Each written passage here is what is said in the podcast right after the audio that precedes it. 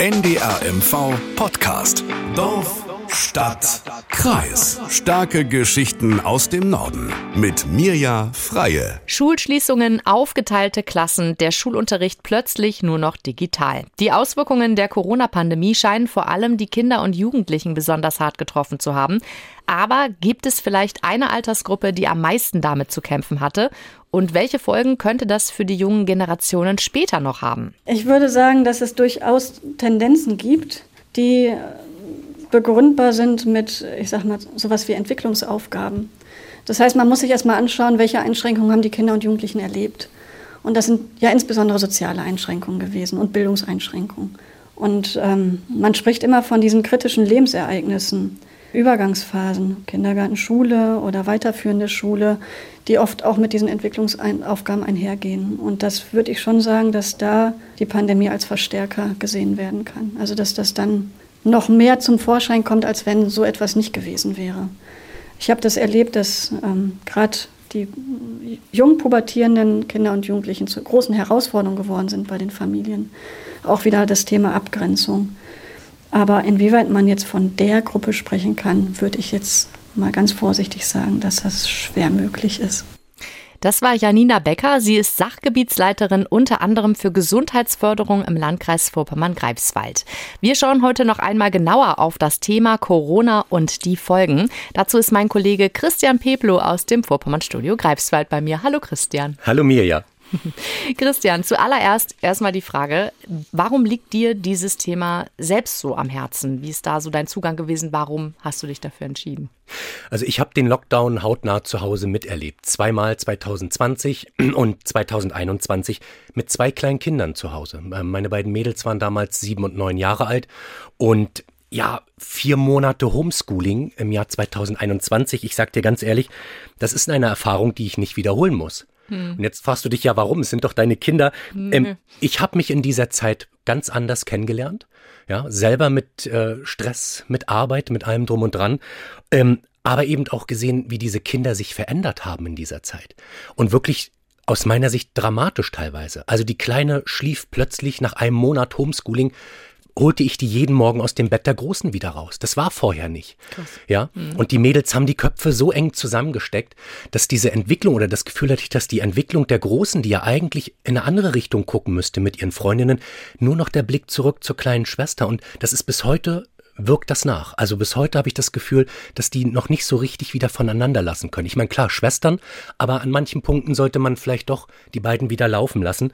Und in mir kam einfach dieser Wunsch auf, nach dieser Zeit, die ich auch selber als wirklich schwierig empfunden habe, das einfach irgendwie aufzuarbeiten. Ich habe hab mich gefragt, was, was hätte ich anders machen können? Ist das normal gewesen in dieser Zeit? Und dann kamen die Fragen und in allen Gesprächen, die ich dann geführt habe, musste ich aber dann auch lernen, dass pauschale Antworten gar nicht möglich sind. Das hätte man natürlich gerne gehabt und vor allem auch dieser Vorher-Nachher-Vergleich, den ich gerne gehabt hätte und man hätte gesagt, ah, vorher war alles besser, danach ist alles schlimmer. Auch den gab es nicht. Und ja, durch diese Beschäftigung wollte ich einfach Antworten finden und eventuell um besser zu reagieren, wenn es dann in Zukunft nochmal dazu kommt. Aber das wird sich dann zeigen. Ja, jetzt gehen mir auch gerade mehrere Sachen durch den Kopf. Äh, wir waren alle erstmal ja von den Corona-Maßnahmen unterschiedlich stark betroffen, das muss man ja wirklich sagen. Ähm, die einen haben eben wie du erlebt, Mensch, Familien ganz eng zusammen. Immerhin habe ich jetzt gerade gedacht, haben deine beiden Kinder äh, ja immer noch eine Schwester. Ich zum Beispiel, wenn ich das als Kind jetzt auf meine Kindheit zurückkomme, ich war immer alleine als Einzelkind. Das ist ja für manche vielleicht ein ganz schöner äh, Zustand, aber ehrlich gesagt habe ich das immer doof gefunden, weil ich ganz oft eben alleine war. Und bei Corona, wenn, wenn ich dann an die Einzelkinder denke, könnte ich mir vorstellen, dass die richtig gelitten haben. Jetzt war es ja für alle anderen aber auch kein Zuckerschlecken. Meinst du denn trotzdem nach deinen Recherchen, ähm, dass es eine Altersgruppe gibt, die vielleicht besonders stark gelitten hat? Das habe ich tatsächlich ja gedacht am Anfang und mhm. musste aber dann lernen und wir haben ja vorhin den O-Ton von Janina Becker gehört und sie hat mir auch nochmal gesagt, pauschal lässt sich das nicht beantworten. Mhm. Es ist tatsächlich so, dass über die Gespräche mit den Jugendlichen die konnten sich natürlich anders ausdrücken, die konnten ihre Probleme deutlicher hervortragen. Dann würde man sagen, ah, da waren die Probleme am größten. Das ist aber gar nicht so der Punkt. Nur, nur weil die kleineren, die Kindergartenkinder oder eben auch die Schul Grundschulkinder sich nicht vielleicht so ausdrücken könnten, was für Probleme sie haben, heißt es nicht, dass bei ihnen die Probleme geringer waren. Ähm, wahrscheinlich dort, wo soziale Unterschiede deutlich geworden sind. Ich denke mal dort in den Familien, wo die Probleme vorher schon zu, äh, vorher schon zu finden waren, vielleicht auch Spannungen waren, die sind durch diese Pandemie bei diesen Gruppen durchaus noch einmal verstärkt worden. Und natürlich auch die Frage des Umfelds. Hm. Was konnte vielleicht abgefedert werden? Wo waren intakte Strukturen da, dass das Ganze eben nicht auf bestimmte Gruppen so stark gewirkt hat? Aber mein Fazit bisher keine Altersgruppe kann eigentlich explizit hervorgehoben werden, was die Folgen oder Einschränkungen der Corona-Pandemie angeht. Ich habe da auch selber ähm, ganz interessante Beispiele aus meinem Umfeld mitbekommen. Das eine betraf äh, die Altersgruppe, so sage ich mal, zwischen zwei und vier wo sich wirklich dramatische Szenen abgespielt haben mit einem, einem kleinen Jungen, der seinen besten Freund unbedingt sehen wollte und nicht sehen durfte und dem konnten die Eltern das gar nicht mehr erklären und das war wirklich ganz herzzerreißend.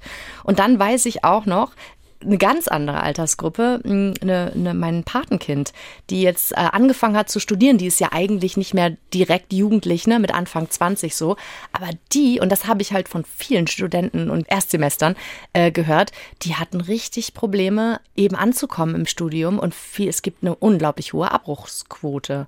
Gibt es richtig gehend Verlierer vielleicht? Das durchaus. Ne? Also wir haben zwar gesagt, pauschal lassen sich keine, Alter, äh, keine Angaben zu Altersgruppen sagen, aber wenn wir in die Gruppen hineinschauen, in die unterschiedlichen Altersgruppen, dann lässt sich das schon feststellen bei einigen. Also dort vor allem, wo signifikante Entwicklungsphasen einfach durchbrochen wurden oder eben nicht stattgefunden haben. Mhm. Orientierungsphasen. Wohin wollen die Kinder?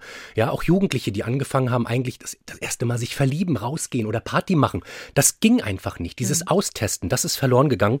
Ja, und vor allem, und auch das ist mir im Gespräch ähm, mit den Experten deutlich geworden, also die Kinder und Jugendliche, wo es vorher eben aufgrund finanzieller Probleme, der Wohnsituation und auch der Fremdsprachlichkeit schon Probleme gab, hier hat sich diese Pandemie nochmal als Verstärker einfach ausgedrückt. Und hier hat natürlich auch die Schule dann früher Defizite auffangen können. Und das konnte sie hier nicht. Und da hat sich alles nochmal verstärkt. Und ich glaube, diese Gruppe können wir durchaus auch nochmal als Verlierer dazu zählen. Und wir haben alle, das haben wir ja alle kennengelernt, das digitale Lernen. Wir erinnern uns, Laptops für die Kinder mussten auf einmal besorgt werden. Ähm, ganze Familien hatten auf einmal die Überlegung, wer hat dann, wer hatte dann heutzutage noch eigentlich einen Festnetzanschluss mit, mit, mit LAN-Kabel, also mit einem festen Internet, WLAN? Viele nutzen ihr Smartphone und darüber war sowas wie It's Learning oder Hausaufgaben machen, Formulare ein, gar nicht möglich. Und das heißt, die Gruppen, die durch das digitale Lernen in dieser Zeit nicht erreicht werden konnten, gerade 2020 beim ersten Lockdown, als man alles auf einmal auf den Prüfstand stellte, hier ist ganz, ganz viel verloren gegangen. Und das werden wir nachher ja auch nochmal hören.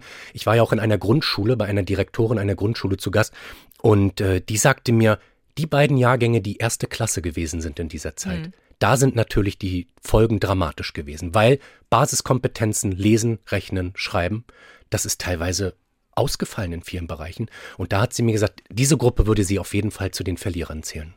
Jetzt äh, sagtest du eben gerade schon ein paar Folgen. Gibt es denn noch weitere spürbare Folgen, die man erkennen kann? Oder gibt es Veränderungen im Verhalten bei den Kindern? Ja, wobei auch da, das vorneweg, viele dieser Störungen, die wir gleich aufzählen werden, teilweise schon vorher da waren bei den Kindern. Es ist nicht so, dass Corona erst diese Krankheiten hervorgebracht hat. Corona oder die Pandemie hat das Ganze verstärkt. Und ähm, auch da zeigen die Studien deutliche Auffälligkeiten in Form von Sozialphobien. Du hast vorhin das Beispiel gebracht ne, von mhm. deiner Bekannten. Ja. Angst, Panikstörungen bei Kindern, Depressionen, die deutlich in dieser Zeit von Kinder- und Jugendtherapeuten diagnostiziert worden sind.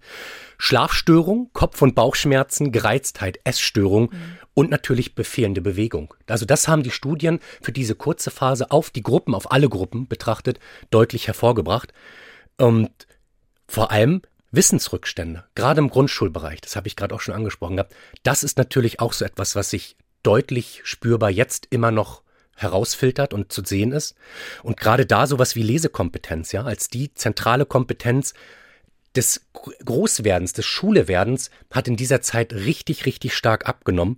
Und der dramatische oder die dramatische Zunahme des Medienkonsums. Das ist in dieser Zeit Segen und Fluch zugleich gewesen. Ja, klar, mit der Technik konnten die Kinder sich untereinander vernetzen. Das war vielleicht dann sozusagen der, der positive Effekt. Man hat dann doch über ähm, sozusagen Videotelefonie den anderen gesehen. Aber die Studien haben deutlich gezeigt, die Zeit an den Endgeräten, an den digitalen Endgeräten ist erheblich in die Höhe geschossen. Und das wiederum ist dann natürlich ein Problem. Und ich habe mir auch noch eine Studie angeschaut von der äh, DAK. Das ist ein, ein Ergebnis zu Kinder- und des, oder es ist ein Ergebnis zu dem Kinder- und Jugendreport 2022. Der ist ganz frisch im Mai jetzt auf den Markt gekommen. Und da ging es um Krankenhausversorgung von Kindern und Jugendlichen während der Pandemie. Und auch dort können wir deutlich ablesen, bei Jugendlichen von 15 bis 17 oder auch Schulkindern von 10 bis 14 Jahren, dass dort teilweise also bis zu 42 Prozent mehr stationäre behandelte emotionale Störungen festgestellt worden sind. Oder eben auch mehr stationäre Behandlung eben wegen depressiver Episoden oder Essstörungen. Also die Folgen sind durchaus, wenn wir in die Gruppen gucken, bei Kindern und Jugendlichen doch zu sehen. Ich kann noch ein Beispiel aus dem Musikschulalltag beisteuern. Ähm, da weiß ich, dass es auch der hat sehr gelitten, weil die Kinder, die eben jetzt gelernt hatten, nur noch online unterrichtet wurden sozusagen und die dann kein, keine Lust mehr hatten, äh, dann auch noch Musikschule online zu machen. Das war zwar ein Angebot, aber da haben immer ganz oft Leute dann abgesagt, weil ihnen das einfach zu viel Online-Bespaßung war. Und das kann ich auch nachvollziehen, weil wenn man Musikunterricht haben will, dann will man das ja auch live erleben an, an, an den Instrumenten und nicht eben digital. Ja, also diese aktive Lernzeit ja. mit den anderen, die ist ja auch dann völlig verloren gegangen. Eben. Auch das ist ein Problem gewesen natürlich, ne? Jetzt äh, kommen wir mal auf die Rolle der Eltern. Welche Rolle haben die gespielt oder was kann man da machen oder was konnte man machen, um das aufzufangen? Hast du das selber, wie hast du das selber erlebt? Natürlich, die Eltern sind die entscheidende Gruppe auch in dieser Pandemie gewesen. Dort, wo das Elternhaus intakt gewesen ist, wo vielleicht von vornherein schon gute Routinen da waren, wo die Kinder auch ein sehr gutes Verhältnis zu den Eltern haben, diese Elternhäuser auch problemfrei sind, sorgenfrei. Ja, dort konnten viele dieser Probleme in der Zeit bei den Kindern und Jugendlichen abgefangen werden. Dort führten sie sich dann auch geborgen, wo Eltern dann vielleicht auch durch ihren Job die Möglichkeit hatten, in das äh, Homeoffice zu gehen und dann natürlich auch zu Hause bei den Kindern waren. Das ist ganz klar. Ähm, aber wir dürfen die Eltern nicht aus der Verantwortung lassen. Das habe ich auch noch mal gelernt bei meinen Gesprächen, dass wir diese Sicht dürfen wir nicht vergessen, dass Eltern eine entscheidende Rolle in der Entwicklung der Kinder spielen, vielleicht sogar eben die entscheidende Rolle mitspielen und dort wurde mir auch schon deutlich gesagt, wir müssen eben gucken, wie wir das zukünftig auch stärken können. Also das hat sich auch nochmal gezeigt. Die Familie als Punkt, als Abfederungspunkt ist ganz wichtig, denn dort, wo es kriselte, wo Eltern vielleicht in Trennung lebten, wo Kinder ohnehin Probleme hatten, sich zu orientieren, hat die Pandemie diese Ängste und diese Orientierungslosigkeit auch nochmal deutlich verstärkt. Und das hat mir auch nochmal Claudia Schumacher-Bonnes vom Sozialpädagogischen Dienst des Landkreises gesagt im Interview. Sie hatte eine ganz klare Meinung, was die Rolle der Eltern angeht. Ich hoffe, viele Eltern haben ihre Kinder auch nochmal von einer anderen Seite kennengelernt in dieser Situation die sicherlich sehr herausfordernd war. Und deswegen glaube ich, brauchen die, unsere Eltern auch die Unterstützung und auch noch mal ein Stückchen Handwerkzeug. Und ich möchte aber davor warnen, dass Eltern äh, im Internet lesen, viele Bücher wälzen, sondern einfach zu gucken, was sagt mir mein Herz, was sagt mir mein Bauch und dann einfach zu tun und mit den Kindern im Gespräch bleiben. Ich kenne auch Äußerungen von Eltern, die gesagt haben, jawohl, wir haben uns als Familie noch mal wieder neu gefunden, Kinder und Eltern. Und äh, ich höre immer wieder von Eltern, dass sie sagen, ja, wir haben ja so wenig Zeit dann sage ich immer, es kommt nicht darauf an, wie viel Zeit Sie haben, sondern die Zeit, die Sie haben, nutzen Sie die intensiv. Ja, zeitintensiv nutzen, vielleicht einfach mal ab und an etwas weniger aufs Handy gucken und mehr bei den Kindern bleiben. Das ist, glaube ich, immer ein ganz guter Tipp. Jetzt hast du uns, glaube ich, auch noch ein paar Beispiele aus Grundschulen mitgebracht, Christian.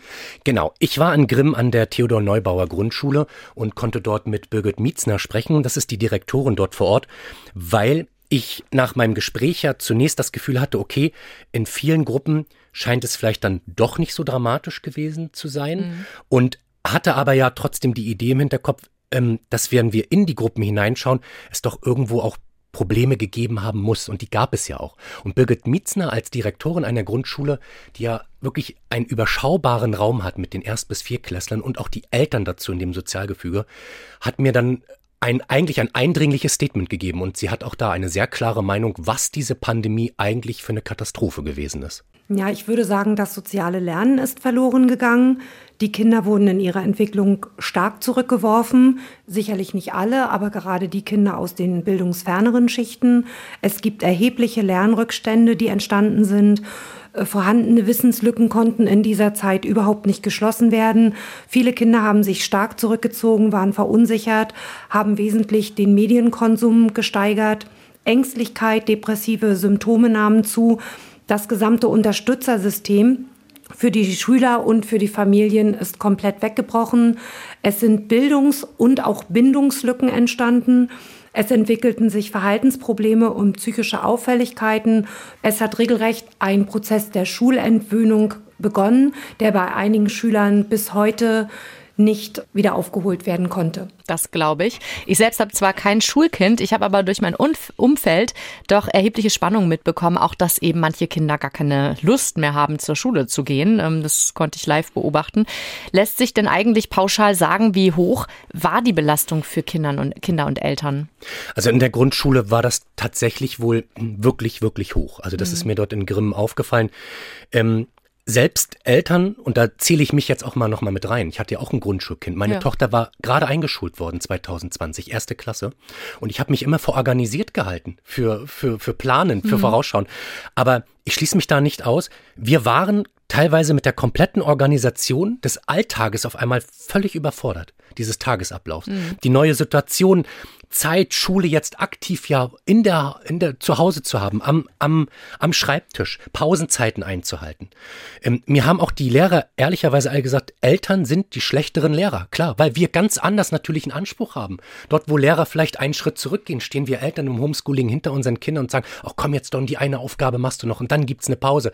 Weil wir gar nicht diesen pädagogischen Hintergrund haben. Mhm. Ähm, und das Ganze dann auch noch mit dem eigenen Tagesablauf zu koordinieren, die eigene Arbeit, die Angst, Angst, rund um die Uhr irgendwie gefordert zu sein und alle Aufgaben auf einmal zu Hause. Und das sagte auch Frau Mietzner in dem Gespräch, das hat man deutlich gemerkt. Das ist, da kann sich kein Elternteil rausnehmen. Es gab sicherlich die, die das wunderbar gewuppt haben.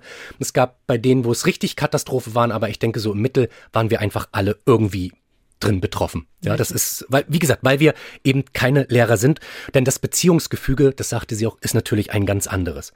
Und diese sozialen Auseinandersetzungen, die Kinder in diesem Alter haben, auf dem Schulhof, in der Klasse sich durchsetzen, dieser, die auch zu einem geregelten Tagesablauf dazuhören, die waren auf einmal verschwunden. Hm. Und die Kinder mussten sich mit uns zu Hause, mit dem Erwachsenen, mit dem Elternteil auf einmal ganz anders auseinandersetzen, ihre Pausen einfordern. Ja, das ist dieses Bild. Wir hören das ja immer, wenn ich die Lehrer frage. Ich denke, oh, zu Hause ist meine Tochter so eine Wilde und läuft umrum. Und sagen die Lehrer immer, bei uns in der Schule klappt das wunderbar. Sie kann sich da eingliedern. dann denke ich mir, verrückt, wie kann das funktionieren, wie geht das? Und plötzlich hast du das zu Hause und merkst einfach, du durchbrichst eigentlich diese Regel für das Kind und das war für die, glaube ich, auch ganz, ganz schwer. Und äh, Birgit Mietzner hat mir auch gesagt, sie hat in dieser Zeit gezielt Familien auch angesprochen. Grimm ist ja eine relativ kleine Stadt.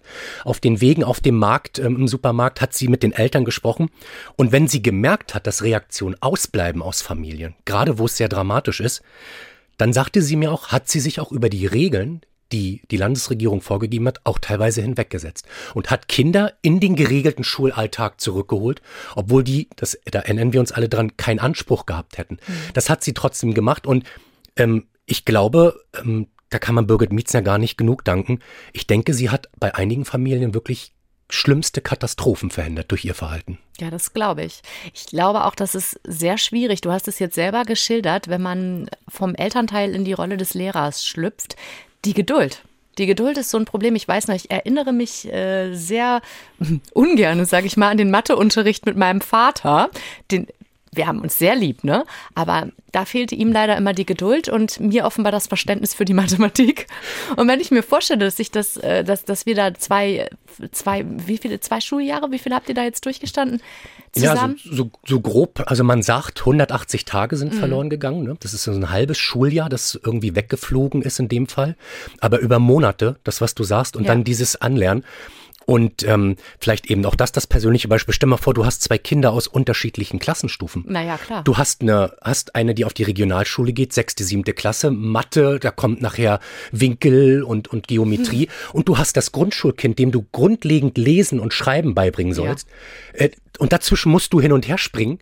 Und das eine Kind will dann seine Pause und das andere muss aber noch, also ich kann das nachvollziehen, wie du sagst, gerade ja. Mathe, ja. es ist Katastrophe. Ja, genau, Katastrophe. Und ich habe es auch aus meinem Umfeld gehört, dass da oft die Geduld mit dem Kind dann auch äh, einfach flöten ging. Also das ist wirklich dann, das kann doch nicht sein, dass er das nicht versteht. So, das habe ich häufig gehört. Ja, weil, ne? weil wir glauben, weil wir glauben zu wissen, wie es dann richtig ist. Und ähm, wie gesagt, ich nehme mich da nicht aus. Du sagst das sehr schön mit der Geduld. Ich gehe da selbstkritisch ran. Ich erinnere mich, wie oft ich aus dem Zimmer rausgerannt bin und die Tür hinter mir zugeschlagen habe. Weil einfach, ja, weil einfach ja. diese Geduld am Ende war. Ja, das ist, das ist nicht gut, das weiß ich auch und das ist vielleicht auch, aber das hat diese Pandemie einfach offengelegt, diese Bruchstellen in unserem gesellschaftlichen Gefüge. Und jetzt reden wir ja auf hohem Niveau, sag ich mal, ne? Wir, du intakte Familie und so, wenn man sich jetzt wirklich anguckt, du bist alleinerziehend und da mit zwei oder drei Kindern äh, vor Aufgaben gestellt, die, das ist wirklich die Härte, ne? Also das. Ich ziehe den Hut vor jedem alleinerziehenden Elternteil, ja. dass diese Pandemie in diesen zwei Jahren mit Homeschooling und Lockdowns gewuppt hat, wirklich ne? gewuppt hat. Mhm. Also wirklich. Geht mir auch so. Also das ist wirklich erheblich, was da geleistet wurde. Zeigt das denn nicht auch die Defizite vielleicht in unserem Schulsystem? Ja, ganz klar. Ganz deutlich. Ähm, das deutsche Bildungssystem, wir erinnern uns alle an den PISA-Schock Anfang der 2000er Jahre, ja. ist dann ja ein aufsteigender Ast gewesen, aber seit 2013 wird es nicht besser. Da habe ich auch nochmal in die Studien geschaut. Es geht sogar in Teilen wieder schlechter nach unten. Ähm, in wohlklingenden Reden wird ja immer von Chancengleichheit gesprochen. Und die Pandemie hat ja genau gezeigt, dass es das eben nicht Nein. gibt. Bei den viel zu hohen Schulabbrecherquoten tut sich aber zum Beispiel bei den Jahren nichts. Du hast vorhin von Studienabbrecherquoten ja. gesprochen. Genau ja. das Gleiche. Ja? Also Bildungssysteme, in denen die Lehrkräfte gewohnt sind, eigentlich eine innovative Lernumgebung zu schaffen, sind eben in schwierigen Lagen, so wie wir das auch hatten jetzt mit diesen Infektionslagen, ganz gut und ohne lange Schulschließung kaum zu bewältigen. Kommt man nicht durch die Krise. Und deswegen, ich glaube, Lehrkräfte bräuchten Pflicht und Fortbildung, genug Zeit, um digitale Kompetenzen zu entwickeln. Auch das mhm. hat die Pandemie gezeigt. Ja, und auch selbst digitale Arbeitsplätze fehlen ja. Also Insgesamt seien dafür, oder die Studien sagen, es fehlen knapp 20.000 zusätzliche IT-Stellen an Schulen. Das, mhm. das ist eine Hausnummer. Und dann sprechen wir nicht über Personal, sprechen wir auch mal übers Geld.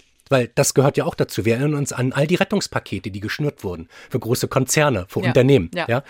Ähm, das System, also deutlich mehr Geld braucht es. Aktuell gibt Deutschland nach dem Bildungsfinanzbericht 6,5 Prozent des Bruttoinlandsproduktes für Bildung aus. Sinnvoll wären aber sieben oder wahrscheinlich 7,5 Prozent. Mhm. Und diese Zahlen, dass wir dahin müssen, hatte Kanzlerin Merkel noch, also noch zur Zeit von Kanzlerin Merkel, und die Länder 2008 eigentlich schon ausgerufen.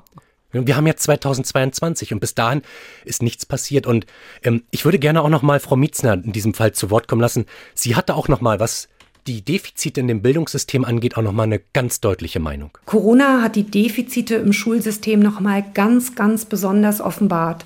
Die mangelnde Digitalisierung ist dabei nur ein Punkt. Die Lehrpläne sind seit Jahren in der Kritik. Und auch dort hat sich nichts geändert. Ich bin seit 32 Jahren im Schuldienst und immer reden wir davon, die Lehrpläne müssen so aufgebaut sein, dass die Kinder eigene Fähigkeiten entwickeln, um nachzudenken, um Dinge kritisch zu hinterfragen. Und es ist nicht passiert und es ist ein ganz, ganz großer Kritikpunkt, den ich immer wieder habe. Nun müssen wir ja wohl noch eine Weile länger mit Corona leben und auch uns auf weitere mögliche Einschränkungen einstellen, vermute ich. Gibt es denn Pläne, wie man zukünftig in solchen Situationen reagieren kann? Ja, die gibt es. Also aus den vergangenen zwei Jahren, wir haben jetzt relativ viel Kritik geübt, ist aber natürlich auch sehr viel gelernt worden. Punkt eins ist auf jeden Fall, die häusliche digitale Infrastruktur muss besser werden. Sie ist in Teilen besser geworden, aber sie muss noch besser werden. Das ist auch eine ganz klare Forderung der Experten. Hilfsangebote, wie sie dann auf einmal kamen für Kinder und Jugendliche, mhm. die ja dann geschaffen wurden, die dürfen nicht immer erst kommen, wenn die Katastrophe da ist, sondern das Problem steht offen vor einem und sie müssen langfristig angeboten werden, sowohl für Familien als auch für Kinder. Sie müssen sie begleiten, die Familien müssen darauf hingewiesen werden, dass es diese Hilfsangebote gibt, genauso wie Präventions- und Suchtvorbeugungsangebote. Ja? Nur so können wir zukünftig besser auf solche Krisensituationen reagieren. Denn die Pandemie hat dieses Thema Prävention und Gesundheitsförderung noch einmal ganz, ganz deutlich auch hervorgebracht. Und da braucht es, und ähm, das hatte mir auch Frau Becker nochmal gesagt, braucht es viel mehr niedrigschwellige Angebote. Hm. Und du hast es, oder wir haben es vorhin beide auch nochmal angesprochen, die Familie. Die Familie spielt eben einfach eine wichtige Rolle beim Heranwachsen der Kinder und Jugendlichen. Und daher muss eben an dieser Stelle auch nochmal ganz, ganz deutlich nachgebessert werden. Auch nochmal im Sinne der Prävention und Gesundheitsförderung. Über Ängste sprechen. Wir müssen gegenüber den Kindern und Jugendlichen deutlich machen, dass sie offener über ihre Ängste und Probleme sprechen dürfen. Dürfen vor allem. Mhm. Dass das in unserer Gesellschaft kein Problem mehr darstellt dass wir uns mit der seelischen Gesundheit und den Kindern mehr auseinandersetzen, hier deutlich mehr investieren. Das ist, glaube ich, auch ganz wichtig mit Blick in die Zukunft. Und auch das vielleicht Unterstützungsangebote für das pädagogische Fachpersonal, dass wir die auch noch mal besser schulen, dass wir ihnen auch noch mal die Möglichkeit geben, gerne danach zu bessern, wo sie möchten, weil das sind doch unsere Hilfskräfte, die dann in die Schulen gehen, die dann an unsere Kinder herangehen, die dürfen wir einfach nicht hinten runterfallen lassen. Ja, und die Kommunikationswege zukünftig überdenken. Auch das hatte mir Frau Mietzner nochmal gesagt. Dann kommen dann Anordnungen aus dem Ministerium, die dann am Sonntagnachmittag bei ihr aufschlagen. Mhm. Wie soll sie dann dort die Eltern noch informieren? Wie soll das möglich sein? Dass man also einfach auch Rücksprache hält mit den Funktionsträgern, wie den Lehrern, den Direktoren, die das betrifft, dass die einfach anders reagieren können und dass die Maßnahmen nachvollziehbarer sind. Auch das sagte sie mir ein Beispiel. Dann gibt's die Verordnung Maskenpflicht in der Schule, ja, im Hort nein. Wie möchtest du das einem sechs-, siebenjährigen Kind noch glaubhaft erklären können? Gar nicht. Und ähm, Frau Becker hatte dann auch nochmal, also aus dem Landkreis Vorpommern-Greifswald, Frau Becker hatte auch nochmal ganz deutlich gesagt, ähm, Politiker sollten zukünftig bei solchen, solchen Situationen ihre persönlichen Empfindungen doch etwas zurückstellen und mehr auf das Große und Ganze schauen und nicht immer glauben zu wissen, was das Beste ist, sondern deutlicher nochmal auf die Experten hören. Hm. Jetzt hast du dich auch unter Jugendlichen umgehört. Wie blicken die denn auf die Zeit und welche Erfahrungen haben sie damit gemacht? Ich hatte das Glück, tatsächlich drei junge Mädchen, die sind heute 14 Jahre alt, waren also während der Pandemie zwölf Jahre alt, ähm, vors Mikrofon zu bekommen. Ganz spannend war, ich habe ganz provokativ gefragt, habe die, bei, hab die drei gefragt, sagt mal, habt ihr diese Zeit als kinder- und jugendfeindlich empfunden? Ich wollte ganz frech sein. Mhm. Und alle drei haben gesagt, nein. Tatsächlich nicht. Das, da war ich sehr erstaunt. Sie haben gesagt, ja, es gab einschneidende Maßnahmen. Es gab ja auch, wir erinnern uns an die Bilder, wie die Polizei Jugendliche im Park ähm, verfolgt hat. Ähm, da gab es aus Hamburg, glaube ich, dieses Beispiel. Oder auch, wir wissen auch von, von Ordnungsbußgeldern, die verhängt wurden gegen solche Gruppen. Und trotzdem haben sie mir gesagt, nein, ich glaube, ähm, das war schon soweit alles richtig, ähm, was der Staat, so haben sie es immer genannt, gemacht hat, weil sie uns schützen wollten, weil sie unsere Familien schützen wollten. So haben sie es eben in dieser Zeit wahrgenommen. Ähm, heute, zwei Jahre später, als ich mit Ihnen gesprochen habe, blicken Sie durchaus auch bei manchen Maßnahmen kritisch drauf, gerade was das Schließen der Vereine angeht, also dieses Wegbrechen des Sozialkontaktes. Aber auch das spannend, alle drei haben keinen Verlust ihrer individuellen Entwicklung gesehen. Also sprich Party, Freunde und so weiter. Und ich habe mich gefragt, eventuell liegt das dort an der Altersgruppe, eventuell aber auch, ähm, wir haben vorhin über die Räumlichkeiten gesprochen, wo das stattfindet ländlicher Raum. Ich hatte ein Mädchen dabei, das ist, kommt von Rügen, von einem, also aus, aus einem Dorf. Mhm. Ähm, da ist man ja ohnehin abgeschnitten von der großen Stadt. Da vermisst man vielleicht gar nicht die Partyszene, die Stadt. Stimmt. Und ist am Nachmittag ohnehin ganz anders auf sich eingestellt. Ich denke, das hat hier auch mit reingespielt. Das ist aber auch okay, weil das ihre individuell, weil das ihre individuelle Erfahrung ist. Und sie haben ja aber auch gesagt, was sie jetzt im Nachgang merken, ist durchaus ähm, eine Veränderung im Kontakt zu weniger bekannten Menschen. Also diese Hygiene und ähm, also die Hygieneregeln, die wir hatten, die scheinen durchaus mittlerweile tiefer in den Kopf hineingegangen sein. Da sagten sie, da sind sie vorsichtiger. Man gibt nicht gleich wieder jedem die Hand, man hält vielleicht doch ein bisschen Abstand, guckt einfach. Ne, früher, man hat die Freundinnen ja geknuddelt, Küsschen links, rechts und so weiter. Da sagen sie, da sind sie durchaus ein bisschen vorsichtiger und das sehen sie durchaus auch ein. Was aber gefehlt hat, eine Problematik in dieser Zeit, ist das Stichwort Routine und geregelter Tagesablauf. Da würde ich gerne einen O-Ton reinspielen und zwar von Greta. Im Homeschooling zum Beispiel hatte ich gar keine Routine, da habe ich ja meistens ausgeschlafen, dann kam die Videokonferenz und dann aber auch die andere. Und da musste man sich jetzt immer so ein bisschen zurechtlegen. Wann isst man jetzt Mittag? Äh, vielleicht zwischendurch auch mal früher. Oder ich habe dann auch mal 16 Uhr oder so jetzt es geschafft, Mittag zu essen. Äh, ja, und jetzt kommt dann wirklich wieder gute Routine rein. Äh, ich finde, seitdem die Schule dann wieder so richtig losging, war es dann wieder so, da steht man früh auf, isst Frühstück, macht sich fertig, geht zur Schule, isst Mittag, hat nochmal ein bisschen Schule, dann geht man nach Hause, macht ein paar Hausaufgaben, dann trifft man sich mit Freunden oder hat noch Hobbys und dann beginnt alles hier von vorne. Ja, nun weiß ich ja von mir selber, auch äh, aus meinem Alltag und auch aus der Hundeerziehung, wie wichtig tatsächlich solche Routinen und geregelte Abläufe sind. Äh, wie wichtig ist es denn tatsächlich? Kann man das messen? Das kann man, weiß ich, also ich weiß nicht, ob man es messen kann, aber wir wissen, auch, auch das habe ich in den Gesprächen kennengelernt, Routinen sind unglaublich wichtig. Das mhm. ist ja unsere Orientierung durch den Tag. Der rote Faden, machen wir uns nichts vor. Wir alle, die im Berufsleben sind, mit unseren, wann fange ich an zu arbeiten, wann habe ich meine Mittagspause, mhm. wann gehe ich nach Hause in den Feierabend. Und bei den Kindern ist das genau das Gleiche. Wann geht die Schule los? Wann fährt der Bus? Wann kann ich in meine Freizeit gehen? Wann mache ich die Hausaufgaben? Also Routinen prägen einfach unseren Tagesablauf. Und hier heißt es dann auch wieder lernen lernen von den Erwachsenen als Vorbilder. Ne? Und wir haben es vorhin angesprochen, intaktes Familienhaus, da lernt es sich dann vielleicht leichter, wenn man sieht, dass Mama und Papa tatsächlich routiniert sind, bestimmte Abläufe immer wiederholen. Das kann man adaptieren. Da, wo es zerrüttet ist, wird die Routine noch stärker durchbrochen, baut sich vielleicht gar nicht auf. Ähm, und deswegen, also ja, Routinen sind wichtig, die geben Halt und Orientierung. Die sind eben in der Pandemie ja noch stärker weggebrochen. Und das haben wir gerade auch in dem O-Ton gehört. Klar, wenn Homeschooling äh, beginnt um acht, muss ich nicht, wenn ich mit dem Zug erst noch bis in die Schule fahren muss, muss ich nicht um sechs aufstehen. Ich kann halt auch halb acht aufstehen. Und ich kann vielleicht auch aus Versehen mal verschlafen. Ja. Und das Mittag fällt dann flach und das Frühstück gibt's dann gar nicht mehr. Und dann esse ich auch nicht mehr gesund. Dann, das, wir hatten das Problem, wir hatten vorhin das mit den Ernährungsproblemen. Ja. Dann wird eben zu Hause, weil das sieht ja dann keiner mehr. In der Schule achtet man vielleicht noch, achten auch die Eltern auf die gesunde Brotdose. Zu Hause kommen dann doch die Gummibärchentüte oder die Chipstüte, die dann nebenbei gefuttert wird. Also mhm. ich denke, Routinen sind unglaublich wichtig. Ähm, und das, da sollte man auch wieder zukünftig noch einen Fokus drauf haben. Ja, was lässt sich denn daraus ableiten für die Zukunft? Wie sehen äh, die, die Jugendlichen dieser Zukunft entgegen? Ich habe ja eingangs schon gesagt, ähm, die drei waren jetzt tatsächlich ein Beispiel dafür, dass sie der Pandemie auch etwas Positives abgewinnen konnten. Sie haben, konnten zeigen, dass das Familiengefüge zusammengewachsen ist, dass sie durch die digitale Arbeit mehr Kompetenzen entwickelt haben. Ähm, mir sagte ein Mädchen auch, ja, ich bin sogar selbstständiger geworden, erstaunlicherweise, habe dann doch auch mal gekocht und so weiter. Und dieser Zwangstopp brachte auch Familienzeit. Und ähm, ich würde die beiden gerne mal selbst zu Wort kommen lassen. Und zwar Helene und Laura, die haben dort eine ganz eindeutige Meinung zu diesem Thema. Also ich glaube nicht, dass das Jahr verloren oder das Halbjahr verloren gegangen ist, weil ich, ich persönlich habe dadurch viel gelernt, so Verantwortung zu übernehmen und sowas. Also ich glaube, es war natürlich jetzt nicht ganz so gut, aber trotzdem konnte man daraus schon viele positive Schlüsse ziehen. Ja, also wir sind zum Beispiel äh, mehr zusammengewachsen, wir haben mehr unternommen. Wir waren die ganze Zeit nur, also naja, was heißt die ganze Zeit so nach der Schule.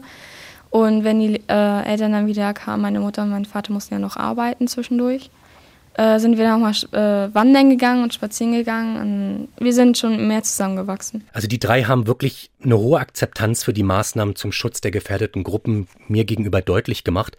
Ich wiederhole es gerne nochmal, die drei hatten nicht das Gefühl, dass es sich hier um eine kinder- oder jugendfeindliche Corona-Politik gehandelt hat, mhm. ne, trotz der Einschränkung. Ähm, alle drei sagen, nein, sie glauben nicht, dass es langfristige Schäden auf sie jetzt hat. Ja, das ist, wie gesagt, das ist, das ist ein kleiner Mikroblick, den wir hier haben. Ähm, sie sind auch der Meinung, dass manche Maßnahmen wohl bleiben werden. Vielleicht eben auch diese Maskenpflicht bei Veranstaltungen oder in, in Bussen und öffentlich, also im öffentlichen Nahverkehr. Für sie ist das okay. Das finde ich sehr erstaunlich, also sehr reflektiert für dieses Alter auch. Und das fand ich vielleicht sehr schön und das ist vielleicht zum Abschluss zu diesen, zu den dreien ganz gut. Sie haben gesagt, sollte sowas nochmal kommen, mhm. dann werden wir solchen Pandemien, solchen Herausforderungen, ich glaube schon entspannter entgegentreten, weil wir etwas gelernt haben. Das fand ich sehr erstaunlich. Das fand ich sehr schön vor allem auch. Das finde ich auch sehr, sehr schön. Ich hoffe, dass es mehreren Kindern und Jugendlichen vielleicht so geht. Ich habe ein bisschen, als du sagtest dir jetzt auch mit Bewegungsmangel und Gummibärchen essen, habe ich so ein bisschen geschluckt und gedacht, so ja, aber da, wer weiß, was man da auch noch an, ich sag mal, auch wirklich auch wortwörtlich an Gewicht dann auch erstmal wieder verlieren muss und an Erschwernis, ne? Was da so zugekommen ist, was ja dann auch nochmal trügt. Ja, und deswegen, also das haben wir am Anfang ja auch deutlich transparent gesagt. Also es lässt sich einfach nicht pauschal irgendwas aussagen. Wir mhm. hätten hier natürlich jetzt auch Beispiele bringen können von, von wirklich schlimmen Katastrophen oder äh, man hätte sicherlich auch noch das jetzt übergewichtige Kind finden können. Das ist alles da gewesen. Das mhm. wollen wir auch nicht ausblenden. Und jeder, der diesen Podcast hört, der wird auch seine eigene Erfahrung gemacht haben und wird vielleicht ganz oft immer gesagt haben, ja, aber ich habe es ganz anders erlebt. Und, und ja, das klar. ist auch vollkommen in Ordnung. Ne? Da waren wir uns beide einig, ja. dass jeder seine eigene Erfahrung mitbringt. Aber ähm, ich wollte trotz allem zum Ende zumindest hin, was, was, diese, was diese Erfahrung der Kinder angeht, durchaus auch zeigen, dass solche Krisenzeiten immer auch Chance ist in dem Fall. Definitiv. Und da würde ich gerne zum Schluss eben auch nochmal dann ähm, Janina Becker zu Wort kommen lassen. Die hat auch noch einmal gesagt, dass sie eigentlich guter Hoffnung ist, dass die Kinder und Jugendlichen mit Blick auf diese Corona-Zeit, die ja, und die Kinder haben ihr Leben ja noch vor sich, auf die lange Zeitspanne gesehen, eventuell wirklich gut aus dieser Pandemie herauskommen. Und ich bin davon überzeugt, dass Kinder und Jugendliche eine sehr hohe Anpassungsfähigkeit haben und sehr, sehr, sehr kreativ mit Dingen umgehen können. Und dass oftmals eher die ältere Bevölkerungsschicht ist, die schon in Verhaltensroutinen drin sind und gar nicht so kreativ damit umgehen können. Sodass ich tendenziell davon ausgehe, dass die Generation, die Kinder und jetzt Kinder und Jugendliche sind, andere Bedingungen haben in 20, 30 Jahren und auch anders damit umgehen. Ja, wie sehen Sie denn das? Falls Sie da eine andere Meinung zu haben oder genau dieser Meinung sind und uns sie mitteilen möchten, dann schreiben Sie uns gerne eine E-Mail an unsere E-Mail-Adresse Dorfstadtkreis, alles klein und in einem Wort, at ndr.de. Ja, auch gerne, wenn Sie Anregungen haben für weitere Themen oder Ideen oder Möglichkeiten, Kritik, was auch immer, schreiben Sie uns einfach gerne.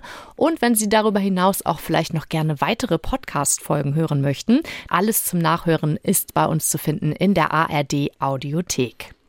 Ja, Christian, was ist denn jetzt dein persönliches Fazit und mit dem Blick auch nach vorne?